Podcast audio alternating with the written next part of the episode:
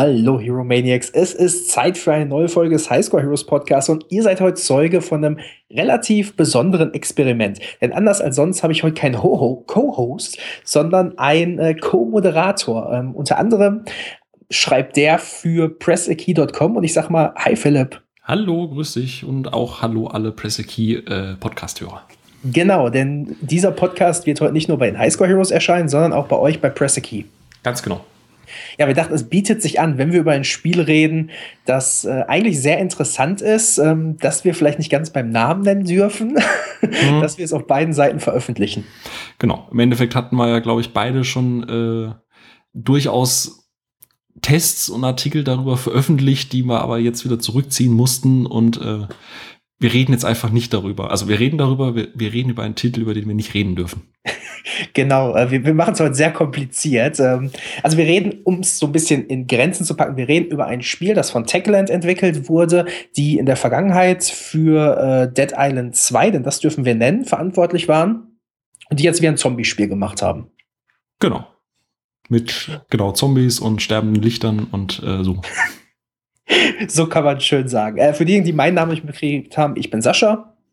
Und ja, dann würde ich sagen, worum geht's denn, Philipp, in, in diesem Spiel, dessen Name wir jetzt nicht nennen?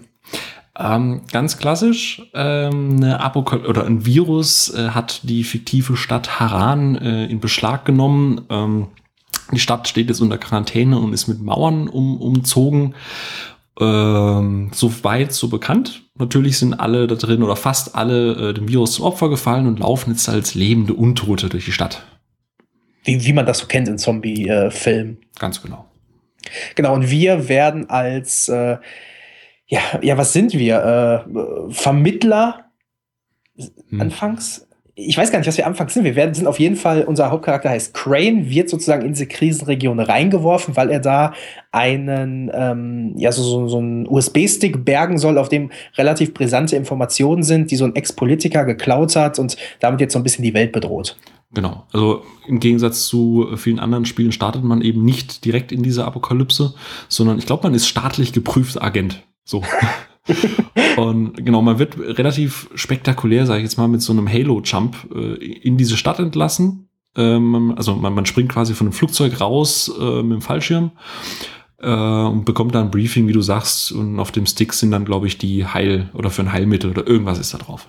Genau, und äh, unser, ja, unsere Ankunft in der Stadt ist nicht ganz so angenehm, denn wir werden direkt mal von so ein paar Leuten angesprungen, kriegen so einen kleinen Ausblick auf äh, ja, eine ganze Menge Zombies, die rumlaufen und landen im Grunde genommen bei einer Fraktion, die sich in der Stadt so, so ein bisschen Unterschlupf gefunden haben und irgendwie versuchen zu überleben.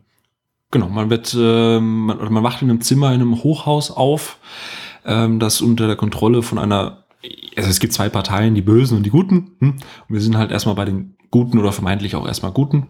Genau, und ähm, werden dann von denen quasi aufgenommen und eingebrieft, was die denn da so machen in der Stadt und wie sie halt überleben und wie ihre Regeln eben lauten.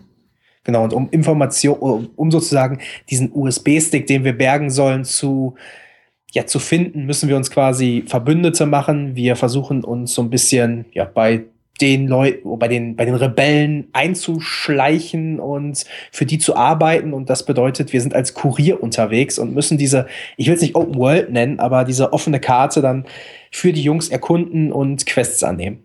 Genau. Also im Endeffekt arbeiten wir für drei Fraktionen, weil wir für die Regierung, dann gibt es eben die Rebellen und äh, die Imperialisten. und dann eben halt die, die, die, die Bad Guys. Also Klischee und, und, und Schablonenfiguren kann man sich da beliebig ein- und auswechseln.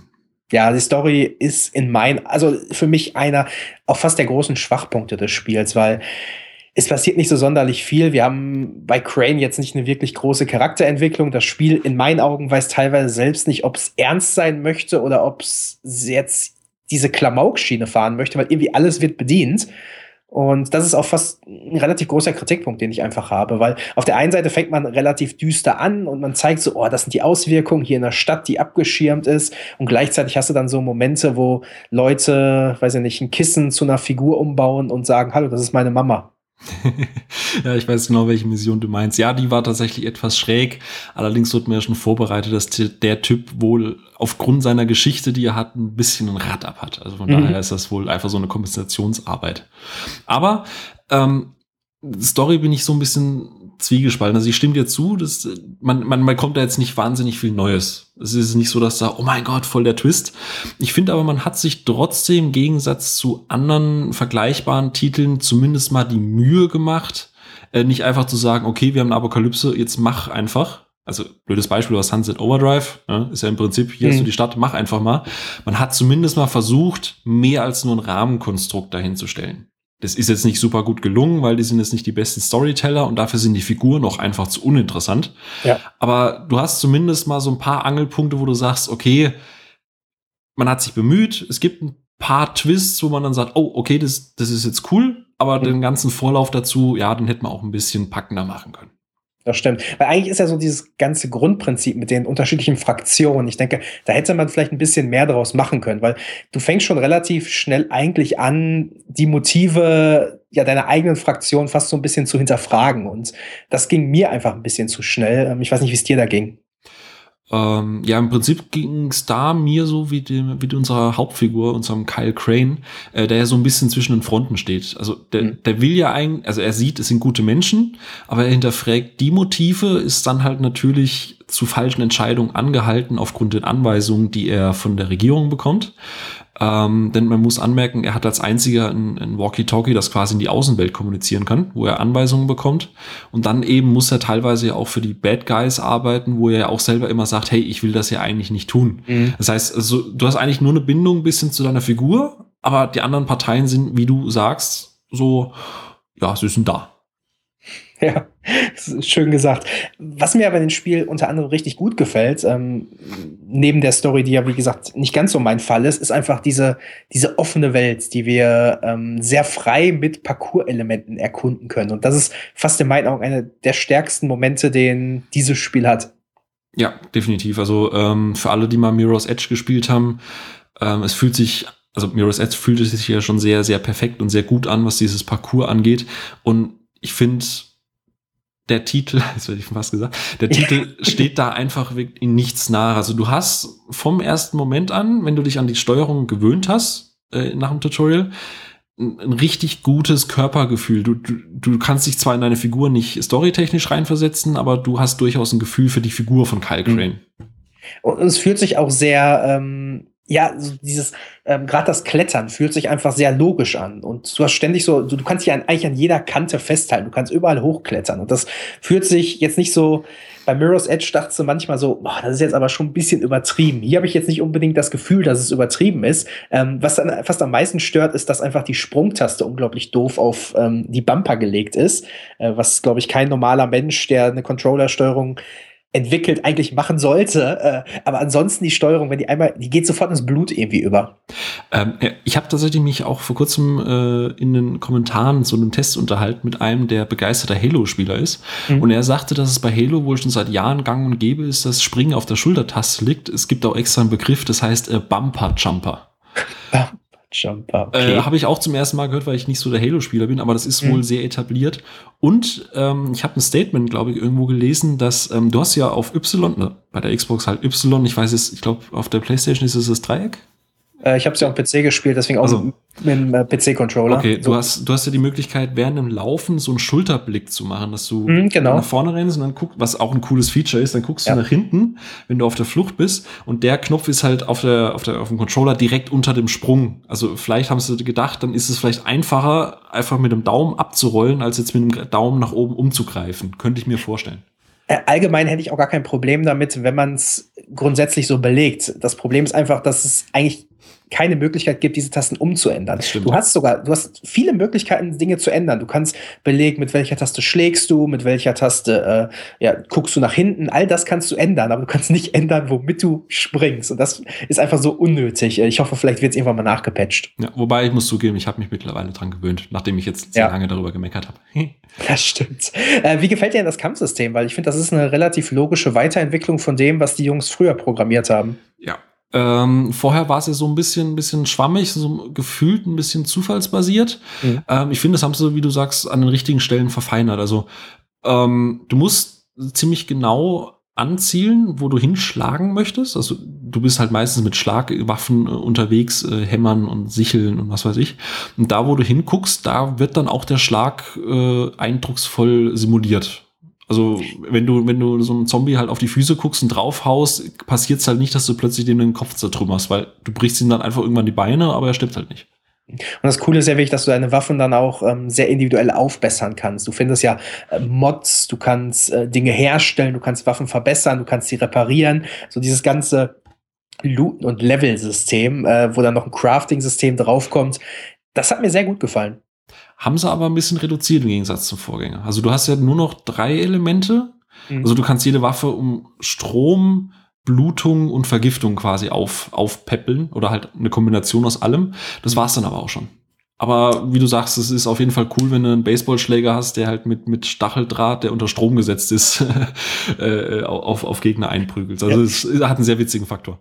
Wobei es dabei teilweise ein bisschen frustrierend ist, wie schnell die Waffen hier und da brechen. Also ähm, ich kann verstehen, dass vielleicht ähm, ein Baseballschläger 10, 15 Schläge gegen Gegnerköpfe aushält, dass er dann irgendwann mal kaputt ist. Wenn wir aber wirklich von, von sehr massiven ähm, ja, Konstrukten sprechen, die nach ein paar Schlägen plötzlich kaputt sind, ähm, da habe ich wirklich viele große Probleme und da ist viel Frustration mit dem Spiel entstanden, weil du manchmal Waffen wirklich ganz toll aufrüstest und du steckst da Mods rein und dann nach ein paar Schlägen, im Grunde genommen ist das Ding schon Matsche.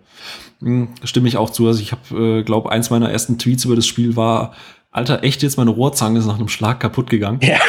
Ähm, so im Nachhinein muss ich aber sagen, dass es, also ich weiß, warum sie es reingemacht haben und theoretisch würde es auch gut ins Gesamtkonzept passen. Man hätte nur ein bisschen mehr feintunen müssen, finde ich. Ja. Ähm, Gerade weil, ähm, wo wir später noch zur, zur Sprache kommen, äh, die, die Figurenentwicklung von, von Crane, du hast ja äh, ein Level-System. Mhm. Äh, und je nachdem, wie du deine Figur verbesserst, wird sie ja nicht nur badassiger, sondern auch die Waffen halten länger. Und deswegen verstehe ich, warum sie es gemacht haben, so nach dem Motto, okay, du bist am Anfang total unbeholfen und weißt nicht, wie du mit den Waffen umgehst und machst sie halt kaputt. Und später halten sie halt länger. Aber wie du gerade bei diesen Metallgegenständen oder Eisenwaffen, ja, da hätte man es irgendwie anders lösen können, dass man zum Beispiel erst später äh, Eisen eben bekommt und halt am Anfang nur mit Holz rumläuft. Denke mhm. ich auch. Äh, Gerade bei so einem Spiel, was in sehr vielen Belangen logisch sein möchte und realistisch sein möchte, ist das einfach absolut absurd, was da passiert. Und ähm, ich habe es dann irgendwann, gerade in der Anfangsphase, habe ich es einfach gelassen, Waffen aufzurüsten und habe gedacht, ich nehme, was ich irgendwie finde und was ich mitnehmen kann. Und habe mir dann wirklich die Mods und sowas für später aufbewahrt. Ähm, bis ich mir dann wirklich vielleicht auch gute Waffen kaufen konnte oder epische Waffen kann man ja teilweise auch ähm, sehr auf sehr lustige Art und Weise looten. Genau. Also ich habe auch am Anfang, am Anfang hast du ja mehr so, dadurch, dass du auch von der Story, also, hm, sofern sie vorhanden ist, relativ stark getrieben wirst äh, durch, durch Tagzeit, Nachtzeit, wie läuft mhm. das ganze Leben ab, bist du ja relativ in Hektik.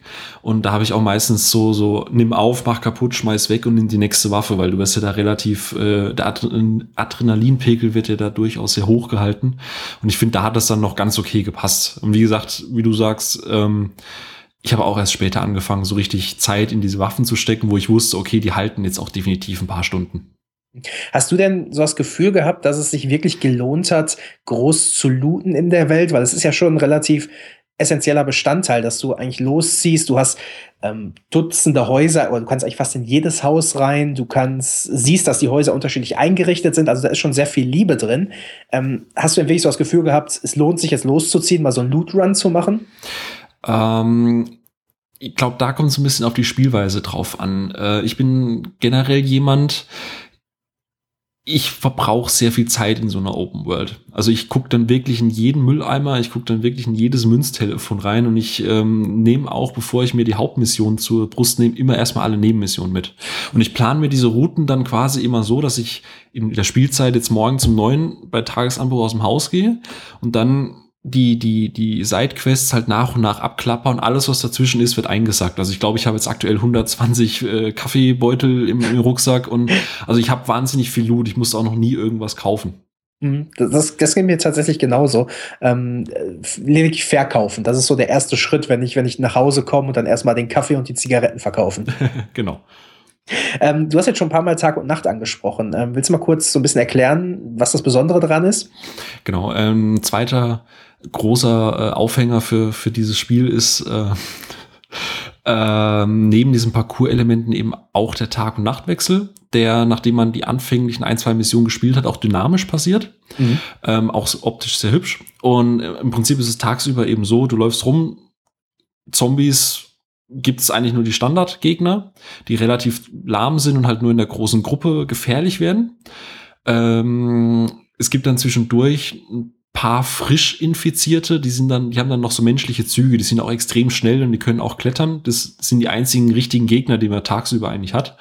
Und sobald dann in der Spielzeit 20 Uhr wird, kommen solche Funkdurchsagen von wegen, hey, Kuriere, denkt dran, es wird jetzt dunkel, sucht euch einen sicheren Fleck. Ansonsten viel, viel Glück da draußen. Und anfangs denkt man sich, ach, was soll's denn? genau. Die Nacht kann mir ja nichts. Genau. Ähm, und um Punkt 21 Uhr in der Spielzeit ist dann eben auch so ein Hinweis, die Nacht ist angebrochen. Und Nacht ist wirklich Nacht. Also dadurch, dass die meiste äh, Beleuchtung ausgefallen ist, ist in den Straßen stockdunkel. Und gefühlt erhöht sich die Zombie-Menge einfach auch ums, ums 10, 20-fache. Also du hast, die Straßen sind voll von den Viechern. Und als besonderes Goodie kommen quasi die Volatiles, Votiles, ich habe jetzt gerade den Namen vergessen. Ich auch.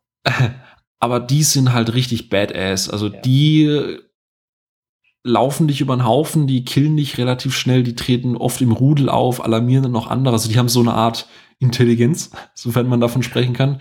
Und sobald die dich halt einmal gespottet haben, jagen die dich halt gnadenlos nieder. Und ein Kampf gegen die ist eigentlich fast unmöglich. Gerade am Anfang ist wirklich die Devise, es ist dunkel, Lauf. Genau, bevor, bevor man keine Schusswaffen hat, sollte man es gar nicht erst versuchen, ja. sich mit denen anzulegen. Und du kannst ja auch nur sozusagen stoppen, wenn du die, deine UV-Lampe auf die richtest. Also, das ist wirklich ein richtig heftiges Element. Und um den Spieler so ein bisschen zu schützen, wenn man gerade am anderen Ende der Map ist, gibt es dann diese Safe-Häuser, die du ja fast in so einer Art Minispiel schon fast freischaltest. Das heißt, du hast ein Gelände, was meistens eingezäunt ist, wo irgendwelche Zombies sind, eine bestimmte Anzahl, die man töten muss. Und dein Hauptziel ist es halt, den Strom in diesem Bereich neben dem Töten der Zombies zu aktivieren, Tor zuzumachen. Und wenn dann Nacht ist, sind das so Spots, wo du ja einfach Sicherheit findest oder die Nacht skippen kannst. Genau, weil im Prinzip sind die, äh, also das Kernelement, wie du es gesagt hast, äh, UV-Licht. Dagegen sind die meisten nachtaktiven Hunter eben äh, allergisch gegen.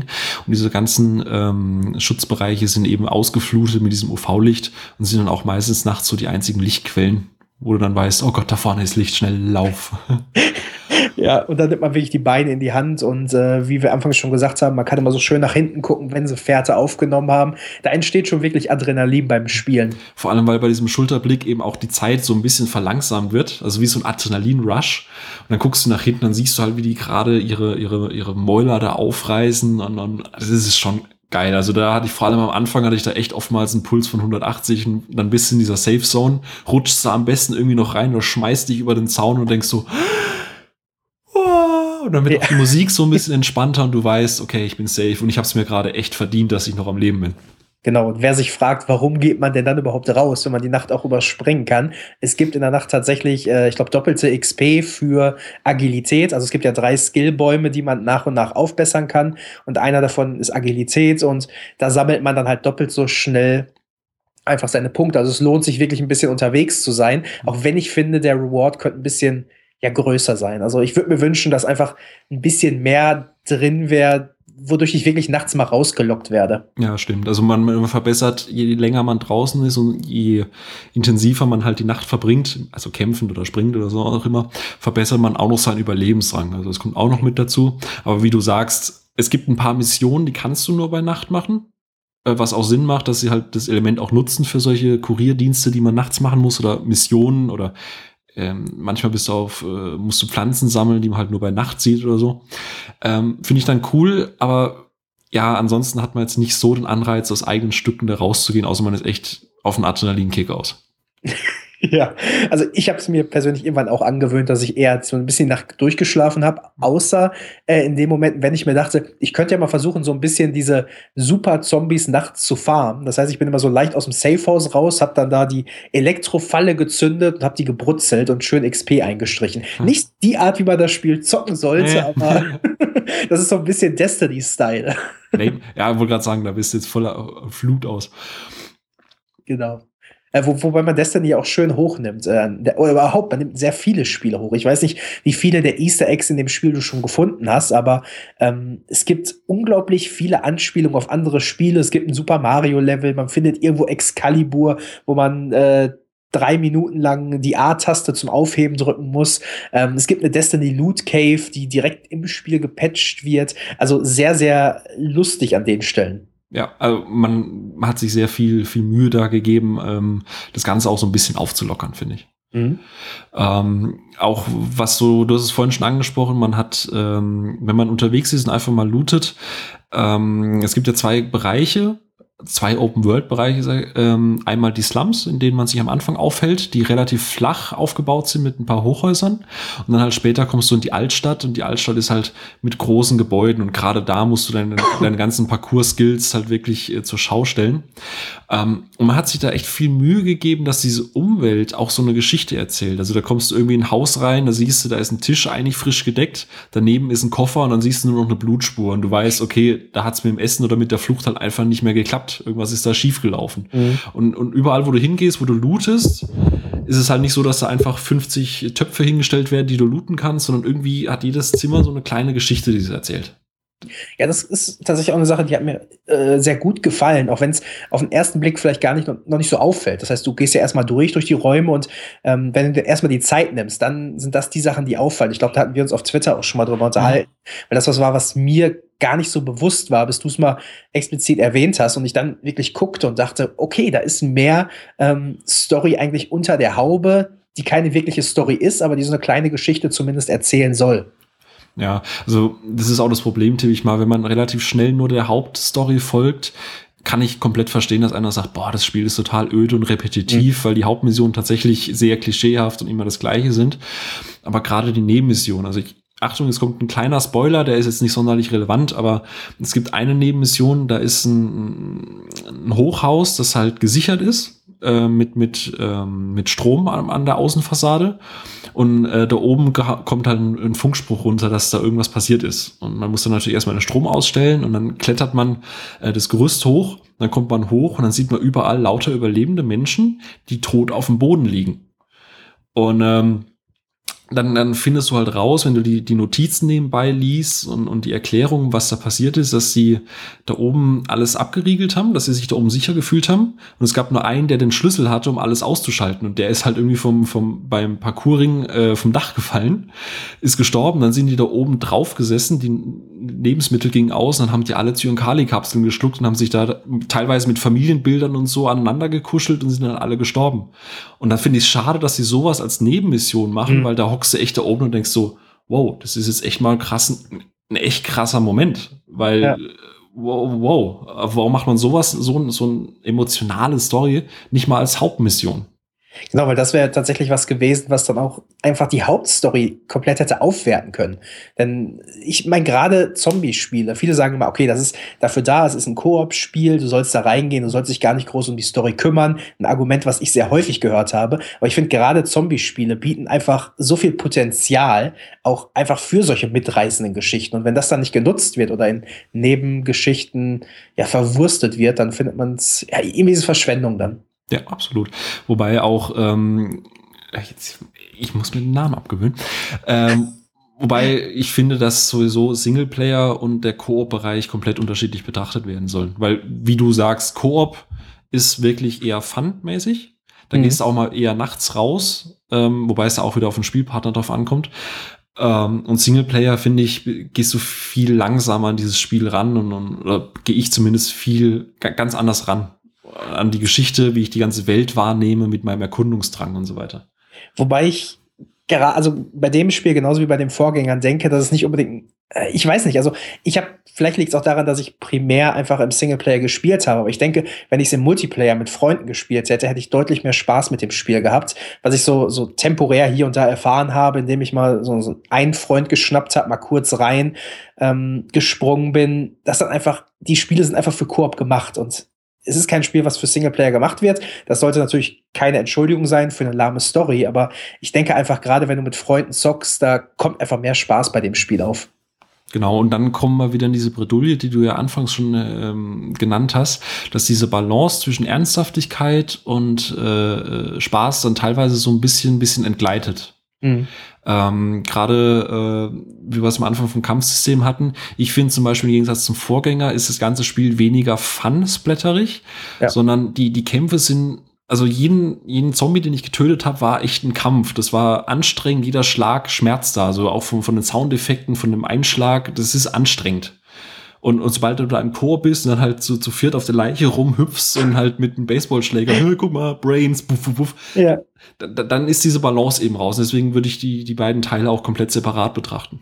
Mhm. Äh, es ist ja auch im, Koop so, ähm, das ist ein Argument, was ich bisher so gar nicht bedacht habe mit diesem Spaßargument, ähm, dass du im Ko wenn du im Koop spielst, kriegst du so, so zufällig eingeworfene Challenges. Das heißt, du bist gerade auf dem Weg zu einer Mission und dann poppt plötzlich sowas auf, ähm, hey, töte doch mal 100 Zombies in äh, zwei Minuten oder sowas. So eine Sache, die du im Singleplayer nicht unbedingt zu sehen bekommst. Und es ändert natürlich dann tatsächlich das Spielgefühl. Genau. Wobei es äh, die Challenges äh, sich auch was ich cool finde, ein tolles Element, ähm, dass es sich auch ein bisschen so auf das, was du gerade tust, abstimmt. Also, mhm. was man vielleicht noch erzählen sollte, man ist zwar in diesem Quarantänebereich, aber meistens morgens und abends fliegt da so, so, so ein Flugzeug drüber, das Ladung abwirft.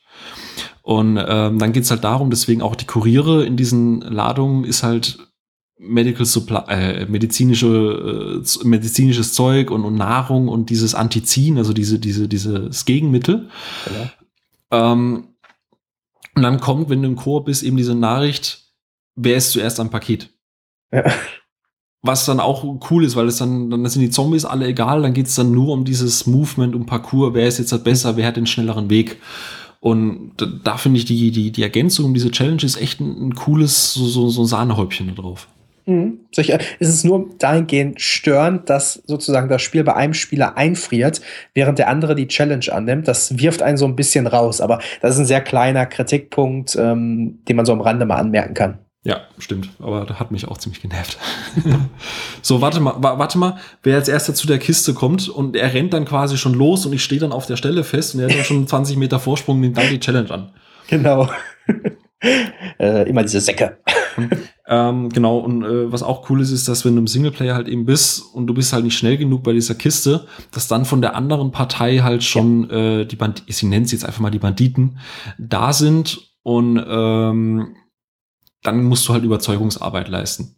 Das, das ist tatsächlich ein Element, was mir sehr gut gefällt. Ähm, das erinnert mich so ein bisschen an, das war ein Ubisoft-Spiel, was äh, war auch so ein postapokalyptisches, ich meine, es heißt, wo man klettern musste und äh, mit einer Waffe unterwegs war. Ich weiß, ich weiß gerade den Namen nicht. Auf jeden Fall ist es genau das, was passiert, wenn du bei diesen Kisten ankommst, wo du dann ja quasi deine Waffe ziehen kannst und die erstmal sagen, wow, ganz ruhig, wir treten weg von der Kiste, nimm sie oder es kommt zum Kampf. Also jede Situation bei diesen Kisten, habe ich das Gefühl, könnte anders verlaufen. Genau, ja, also wenn du halt nur mit einem kleinen Hämmerchen da ankommst und die stehen da halt mit ihren Cricket-Schlägern, dann sagen die halt so, ey, was willst du eigentlich? Ja. Wenn du dann aber mal ganz dezent äh, äh, Maschinenpistole rausziehst, dann sind die erstmal noch nicht beeindruckt, sondern gucken dich erstmal so an und dann zielst du halt auf die und dann rennt der eine schon weg und der andere sagt, okay, dieses Mal gewinnst du. Und dann musst du tatsächlich auch gar nicht kämpfen. Es kommt immer eben drauf an, ob du schneller bist und was für eine Bewaffnung du dabei hast. Also wer den mhm. größeren hat, gewinnt. Und das finde ich eigentlich auch wieder so ein, so ein cooles kleines Detail. Ja. Das ist sehr gut. Wie gesagt, das ist orientiert an diesem Ubisoft-Spiel, da war das genauso. Ähm, deswegen, das hat mir sofort von Anfang an gut gefallen, als ich so an der ersten Kiste ankam und dachte, hm, Menschen, was ist denn hier los? Hm. Äh, ziehst du mal deine Waffe? Und anfangs waren sie sehr unbeeindruckt, bis ich dann irgendwann mal ein Maschinengewehr hatte. Da sah die Sache schon anders aus. Wobei ich schade finde, dass sie da zum Beispiel keinen Multiplayer-Modus draus gemacht haben. Das finde ich total cool. So, du hast, äh, Multiplayer geht ja mit vier Leuten, dass man am Anfang sagt, okay, zwei sind die Banditen, wenn du hm. möchtest, und zwei sind die, äh, nicht-Banditen und wer jetzt als erstes bei der Kiste ist, weil da macht sich diese Fraktionsgeschichte, würde sich ja total anbieten.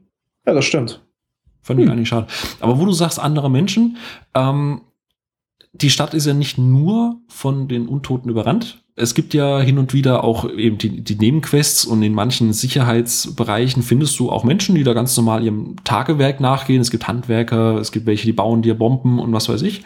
Und zwischendurch ploppen auf der Karte so, eine, so ein blaues Radarsymbol auf und dann meistens gefolgt mit einem Hilferuf. Und dann siehst du, dass da halt so ein paar, paar äh, Kuriere sind, die halt sich in die Scheiße geritten haben. Mhm. Und dann kannst du eben dahin laufen und die halt retten. Und dann kriegst du eine Belohnung dafür und dann ziehen die weiter ihres Weges oder sterben halt bei dem Versuch und dann lootest du sie halt. Aber du hast zumindest so, so, so, so ein bisschen Leben in dieser Welt, dass es da auch noch neben diesen großen Fraktionen auch Menschen gibt, die einfach versuchen zu überleben.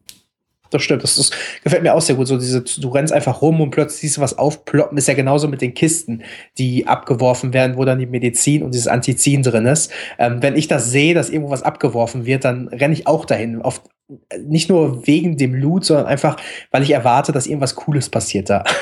Ja.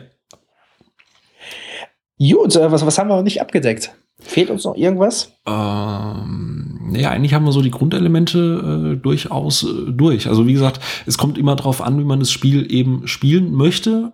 Ähm, mhm. Ob man es nur im Koop als Fun-Splatter-Orgel sehen möchte oder ob man sich Singleplayer-technisch, also ich muss es halt einfach nochmal erwähnen, Xbox One-User, ich habe niemanden, mit dem ich online spielen kann.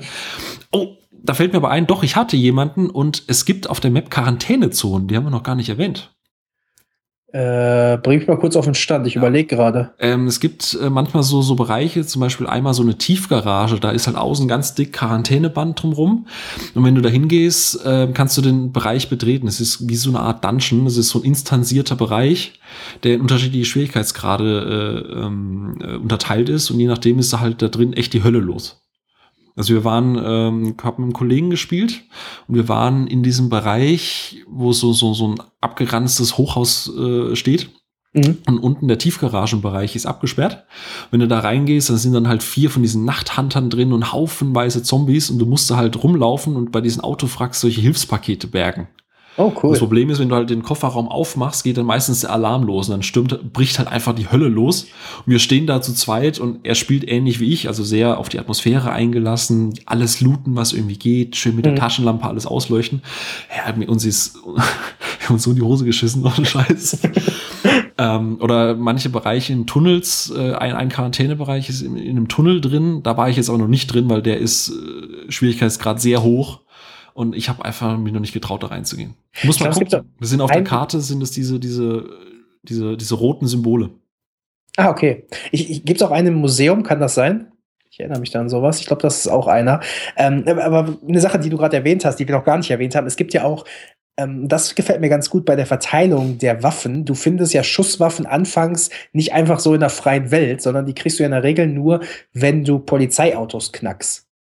Und das ist in meinen Augen mit unglaublich viel Adrenalin verbunden, weil da ja so ein kleines Minispiel kommt, wo du sozusagen ein Schloss knacken musst und ähm, je nach Fahrzeug ist das schwerer und du weißt nie ungefähr, was drin ist. Also wenn du Glück hast, ist mal eine Waffe drin, wenn du, wenn du Pech hast, ist einfach nur ein Päckchen Kaffee drin. Mhm. Aber das ist ein Element, das gefällt mir sehr gut, äh, verliert nur so ein bisschen an Dramatik dadurch, dass das Spiel da nicht in der Third Person wechselt, weil du siehst einfach nicht um dich herum, was passiert da, da muss ich tatsächlich in dem Punkt widersprechen, dass ich gerade das geil finde. Also, wenn du hörst, du, du, musst dich halt auf deine Sinne konzentrieren. Du hörst von außen rum, okay, das schlurft irgendwas und dann versuchst du dieses scheiß Schloss zu knacken und, und, und lässt du das jetzt halt lieber sein, drehst dich um und läufst noch mal eine Runde oder lenkst die Zombies irgendwie mit Böllern ab oder versuchst du es jetzt halt in der Sekunde doch noch zu knacken. Also wenn du im Korb unterwegs bist, ist es nicht ganz so adrenalinmäßig, mhm. weil einer auf dich aufpasst. Ja. Aber gerade da du nicht siehst, was da außenrum passiert und du nur hörst, dass da irgendwo was schreit oder irgendwo schlurft irgendwas oder irgendwo geht eine Tür kaputt, ist es total adrenalinfördernd, finde ich zumindest da hätte ich mir vielleicht eine Art Schulterblick, also wie wir es beim Laufen haben, mhm. dass du zumindest mal so kurz ähm, jetzt kein klaren Blick kriegst, was hinter dir passiert, aber zumindest so, so einen Überblick. Du kannst ja, was ich häufig gemacht habe, dann Zombies mit Böllern ablenken, einfach so ein bisschen weglocken, dann ans Schloss dran. Ähm, und du hast halt so gar keinen Indikator. Oh, gut, du kannst auf dein Gehör dich ein bisschen verlassen. Aber da hätte man vielleicht ein bisschen mehr noch rausholen können, um einfach, ja, ein Schulterblick wäre für mich perfekt gewesen. Stimmt, also es ist so quasi so, so, drüber Linsen quasi. So genau. Ja, okay, stimmt, ja. Aber äh, hast, äh? sag doch, hast du ähm, den Multiplayer deaktiviert, als du in Singleplayer gespielt hast? Weil es gibt ja Invasionen im Spiel. Ja, es gibt ja, du kannst ja zwei Einstellungen machen. Einmal, dass äh, Leute koopmäßig dich unterstützen können. Das mhm. kannst du einstellen, closed, dann nur für Freunde oder öffentlich. Und dann diesen Invasionsmodus, und den hatte ich bisher aus. Ja. Ähm, Zum Glück. ich wollte es auch mal spielen. Also kurz zur Erklärung, es gibt diesen, aktuell ist es in der Version, wenn du es kaufst, kostenlos mit drin, ein ja. Be, Be a Zombie DLC. Und da spielst du dann einen Night Hunter Ähm, und du kannst quasi in Koop-Spiele von anderen Spielern eindringen in der Nacht und dann haben die, die Koop-Spieler die, die Aufgabe, deine Nester zu zerstören und du musst sie halt daran hindern. Und hast eben auch diesen Nachteil, dass äh, du gegen UV-Licht allergisch bist. Dafür kannst du einen Instant-Kill machen. Genau, was äh, ziemlich imbar ist, denkt man anfangs und dann tritt man mal gegen eine Gruppe an, wo wirklich vier Leute spielen, die sich unterhalten. Da merkt man mal, wie wenig Chancen man eigentlich hat. Ähm, nur, da, das ist nicht mehr der Punkt, auf den ich hinaus wollte. Der Punkt, der mich so ein bisschen gestört hat an dem Modus, ist, wenn du dein Spiel öffnest und es wird Nacht, kannst du dich darauf verlassen, dass du Invasion nach Invasion kriegst und eigentlich gar nicht mehr groß dazu kommst, nachts zu spielen. Das heißt, ich habe das, glaube ich, wirklich mal so zwei, drei Nächte über mich ergehen lassen und ständig kamen irgendwelche Leute in mein Spiel rein, dass ich immer gesagt habe, ich muss das deaktivieren, wenn ich es alleine spiele, anders geht's nicht. Ich habe tatsächlich es nicht mal geschafft übers Tutorial hinaus, leider, weil ich keine Spiele gefunden habe. Ja, das war anfangs ein Problem. Geht das mittlerweile? Ähm, also ich kann nur vom PC sprechen. Da war es so, dass die ersten, ich glaube, zwei, drei Tage die Server eine absolute Katastrophe waren und du auch keine Spiele gefunden hast. Danach, mittlerweile geht's aber. Also es wird besser. Generell, wo du gerade sagst, Server-Katastrophe. Ähm, ich bin überrascht, auch zum Launch, wie, wie richtig gut dieses Drop-in, Drop-out-Koop funktioniert. Mhm. Also im Prinzip der, der das Spiel hostet, dem sein Spielstand wird genommen. Und egal in welchem Spielstand du quasi dich befindest, ähm, dein aktueller Stand wird eingefroren. Du nimmst den Loot und die XP von dem, was ihr koopmäßig macht, mit.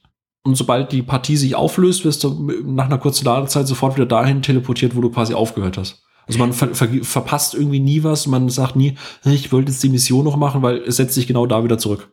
Mhm, stimmt. Das ist, äh, wobei das ist so ein bisschen, ich, ich würde mir bei sowas mal wünschen, dass du zumindest mehr von dem, also wenn du jetzt zum Beispiel eine Story-Mission zusammen machst, dass du da vielleicht was mitnehmen kannst, aber ich denke, es ist unglaublich schwer, das zu synchronisieren zwischen zwei Spielständen. Das, ja, vermute ich jetzt auch. Ähm, was ich gerne noch lobend anmerken würde, ist der Soundtrack. Ähm, also generell die Soundkulisse ist großartig, gerade bei Nacht wenn man da eine schöne Anlage hat und im Dunkeln spielt, äh, alter Vater. ähm, da ist halt sehr cool, dass ähm, du läufst dann halt teilweise irgendwo durch und dann, dann hörst du irgendwo was knarren oder knarzen und dann hörst du ganz in der Entfernung irgendwo einen Schuss und plötzlich einen, so einen markerschütternden Schrei, wo du weißt, okay, für irgendwen ist es gerade ganz schlecht gelaufen.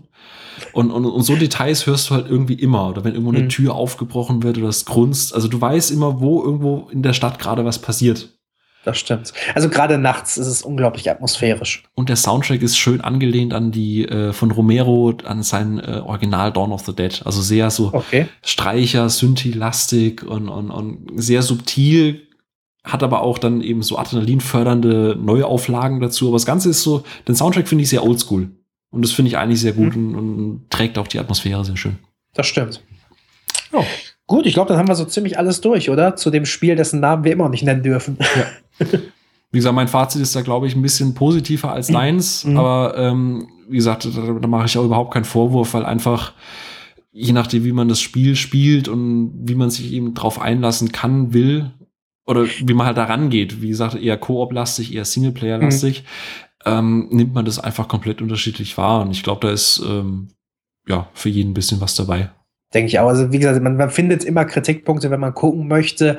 Ähm, ist es aber wirklich eine Sache. Also, ich denke, wenn ich es wirklich im Koop gespielt hätte oder wie wir es anfangs mal geplant hatten, mit mehreren Leuten direkt im Koop zu starten, hätte ich vermutlich de deutlich eine bessere Erfahrung gehabt, als ich sie jetzt hatte, wo ich es eigentlich nur alleine gespielt habe. Und deswegen sehe ich es auch nicht so eng. Aber wie gesagt, ich habe meine Kritikpunkte und. Denen ja, wir uns ja auch einig sind, absolut. Ja, es, ich meine, es ist ein, ist ein kein, kein wie sage ich am besten? Also es ist in Ordnung. Es ist ein Spiel, was in Ordnung ist, was für mich persönlich jetzt irgendwie so kommt, was ich gespielt habe, was geht, was mir wahrscheinlich nicht lange äh, in Erinnerung bleibt, was mich jetzt nicht irgendwie groß beschäftigt, aber es ist keine schlechte Erfahrung und ich habe es definitiv nicht bereut, äh, dafür den, den Vollpreis auf den Tisch zu legen. Definitiv. Also es ist klaut halt auch aus vielen anderen Spielen, jetzt halt eben mit diesem Schlossknacken. Aber ich sage immer besser gut geklaut als schlecht selbst erfunden. Und gerade dieses Parcours und dieser Nachtwechsel ja. ist für mich ein Punkt, wo ich sage, okay, das Genre ist ausgelutscht. Sie setzen auch von der Mechanik keine neuen Elemente, aber sie haben ein paar Punkte, die, die einfach noch mal ein bisschen frischen Wind da reinbringen. Jetzt mhm. ist aber dann auch gut. Ich gucke jetzt mal noch, was Dead Island 2 kann. Wobei das von den Trailern ja schon eher, glaube ich, wieder so eher in die Fun-Richtung geht. Genau, ja. Ähm, ich glaube, davon wird es dann auch leben. Also ich glaube, das werde ich dann auch nur im Koop spielen, weil ich glaube nicht, dass da die Story jetzt halt so wahnsinnig neue Akzente oder irgendwas setzt. Nee, also nach dem ersten Trailer glaube ich das auch nicht. Nee, aber wie gesagt, das sind unterschiedliche Ansätze, ist auch vollkommen legitim. Äh, nur glaube ich für mich, dass mir der Titel, über den wir nicht reden dürfen, äh, mehr dieses Jahr einfach gibt und mein, hm. mein Zombie, äh, mein, meine Zombie-Sucht dieses Jahr komplett befriedigt. Ja, das glaube ich auch. Gut, dann äh, sind wir soweit durch und ähm, wir machen es jetzt mal ganz einfach, weil ich meine, deine Hörer wissen ja, wo sie dich finden, aber meine Hörer wissen vielleicht nicht, wo sie dich finden. Äh, wo können sie dich finden? Äh, sie können mich finden auf pressekey.com, äh, bei Twitter unter Haschbeutel. Äh, genau. Genau. Und äh, ich bin jetzt einfach mal so dreist und mache den äh, Self-Plug. Wenn deine Hörer mich finden wollen, können sie das auf highscoreheroes.de oder auf Twitter at Sascha W. Ja. ja, damit sind wir soweit durch und äh, ich glaube, ja, kauft euch vielleicht das Spiel, was ihr vielleicht bald nicht mehr kaufen dürft. Zumindest nicht in Deutschland. Ja. genau. Nee, ist auf jeden Fall äh, gut angelegtes Geld. Gut, dann ciao. Tschüss.